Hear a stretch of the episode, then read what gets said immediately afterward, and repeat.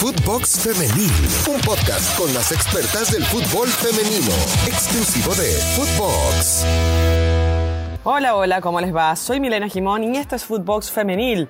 El día de hoy vamos a estar haciendo referencia a lo que ocurrió hace unos días, donde se dieron las nominadas para lo que va a ser el balón de oro. Bueno, desde la semana pasada ya se conocen estas candidatas y la ganadora justamente se dará a conocer en la gala del 29 de noviembre. Son 20 candidatas con el fin, por supuesto, de eh, buscar una amplitud en cuanto a las elegidas, pero hay que nominar a 5 jugadoras en orden, eh, primero, segundo, tercero, cuarto y quinto, con 6 puntos, 4, 3, 2 y 1 respectivamente. Esto o este detalle se los dejo aclarar porque hace más de una década estoy elegida justamente para ser una de las juezas de esta distinción. Represento a mi país Venezuela ante France Football y también ante FIFA en el premio de Best. Así que por supuesto para mí es un honor ser llamada a elegir a la mejor del año y los criterios de nominación son básicamente los mismos que utilizan eh, tanto France Football como FIFA, que es basado en la actuación personal y colectiva de cada una de las jugadoras. Obviamente el palmarés es muy importante de acuerdo a la temporada en un año natural que sería el 2021 en esta ocasión para France Football y por supuesto también la calidad de la jugadora que repercuta además en mejorar a su equipo. Bueno, esto es un rendimiento importante para varias jugadoras que tuvieron actividad en esta temporada post pandemia y este premio es presentado por la revista France Football que honra a los mejores futbolistas del mundo. Este premio se entrega ininterrumpidamente desde 1956, pero fue apenas a partir de 2009 que se fusionó con el premio FIFA World Player y así designaban a, los mejores futbolistas del año eh, ambos, ambas instituciones, pero se volvieron a separar en 2016. Bueno, y esta separación trajo consigo la posibilidad de que a partir del año 2018 se entregara por primera vez el premio también para las mujeres. Fue de hecho Ada Hegelberg, la noruega, que se convirtió en la primera mujer en ser elegida como la mejor jugadora del mundo. El año siguiente, en 2019, lo ganó Megan Rapino. Obviamente la actuación de los Estados Unidos en esa Copa del Mundo en Francia le permitió a esta jugadora y además luchadora por los derechos de las mujeres y el equal pay como lo llaman en los Estados Unidos para ver si pueden eh, generar la misma cantidad de ingresos que en la rama masculina. Bueno, se retoman estos premios después de un año de pandemia, como bien lo decíamos, y en definitiva este año veremos quién sale elegida como la mejor del mundo. A mi juicio me parece que va a ir por el lado del Barcelona. Eh, hay varias jugadoras destacadas y nominadas además. Fue un año muy particular del Barcelona ganando el triplete y bueno, teniendo a varias de sus jugadoras como figuras en este galardón. Yo hasta el día de la votación lamentablemente no puedo decir por quién voy a votar, es un secreto que te piden para mantener un poco el suspenso de quién es eh, la jugadora elegida finalmente de la temporada. Pero sí, seguramente va a tener que ver con este Barcelona, insistimos, ganadoras del triplete y levantando por primera vez la orejona la temporada pasada.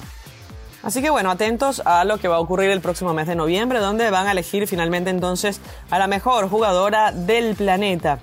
El día de hoy, nuestro compañero de negocio redondo, otro de nuestros podcasts aquí en Footbox, Iván el Mister Pérez, nos trae una cápsula acerca de los dos tipos de triunfadoras por el Balón de Oro, las jugadoras nominadas y las ligas femeniles. Vamos a escucharlo. Hola, ¿qué tal Milena? ¿Cómo estás? Un saludo para ti y para todos los escuchas de Footbox Femenil. Eh, y sin duda, bueno, estamos aquí para platicar de una de las noticias más relevantes de la industria del, fútbol femenil en esta semana, que fue la nominación de las 20 jugadoras que van a estar compitiendo por el balón de oro. Vamos a ver quién se, se, lo puede llevar. Sin duda va a ser una competencia bastante reñida. Pero desde hoy podemos decir que hay dos tipos de triunfadoras. Obviamente eh, las que están en la lista ya lo son. Están reconocidas por su trayectoria, por lo que han hecho en el año. Ya es un gran éxito pero también las ligas de fútbol, eh, que es donde principalmente juegan, además de sus respectivas selecciones y lo que hacen eh, con sus países. Sin duda hay que decir que la liga de fútbol inglesa, la Women's Super League, es hasta ahora eh, la gran victoriosa. ¿Y por qué? porque tiene a nueve jugadoras, casi el 50% de las nominadas está ahí. ¿Y qué es lo que ha hecho la liga inglesa? Y esto hay que, hay que decirlo porque es muy muy relevante. Destacar que también está el Fútbol Club Barcelona, el PSG, el Lyon, eh, un par de equipos de la NWSL, inclusive de la Liga de Suecia. Pero hay que destacar que las jugadoras de la Women's Super League en Inglaterra tienen eh, mayor posicionamiento ahora. ¿Qué es lo que ha hecho? Bueno, la Football Association, que es quien regula todo el fútbol británico, decidió invertir en el desarrollo de los clubes y elevar los estándares de calidad en infraestructura, en metodologías, en marketing, en difusión. ¿Y eso qué permite? Sin duda atraer al mejor talento y el mejor talento como consecuencia va a tener mejores resultados. Si bien es cierto, el Barça gana 4-0 la Champions, la última Champions femenina al Chelsea, ya están ahí los equipos. Eh, ingleses y lo han hecho, pues sí, invirtiendo. Por ejemplo, eh, el Chelsea recientemente pagó, bueno, eh, en, el último año casi 350 mil dólares por Penny Harder, que fue un récord mundial de transferencias femeninas en, en aquel momento. Em, han fichado futbolistas el Manchester City a jugadoras que, que vienen de los Estados Unidos, campeonas mundiales.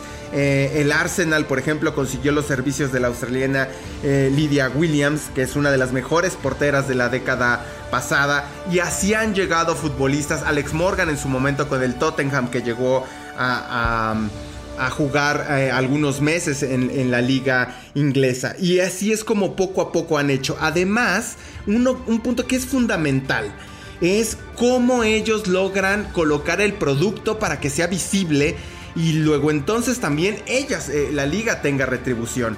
Por ejemplo, la BBC transmitirá en televisión abierta, por primera vez transmite con un acuerdo histórico de tres años. Sky Sports tiene los derechos para pasar 44 partidos con una inversión de 13.8 millones de dólares por temporada.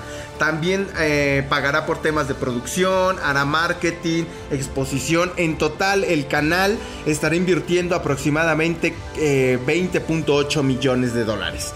Ahora, ¿este dinero cómo beneficia? Por supuesto que el 75% de todo lo que se ha recaudado en derechos de televisión va para los clubes y el 25% para una segunda división. Es decir, hay una repartición em, financiera que permite obviamente...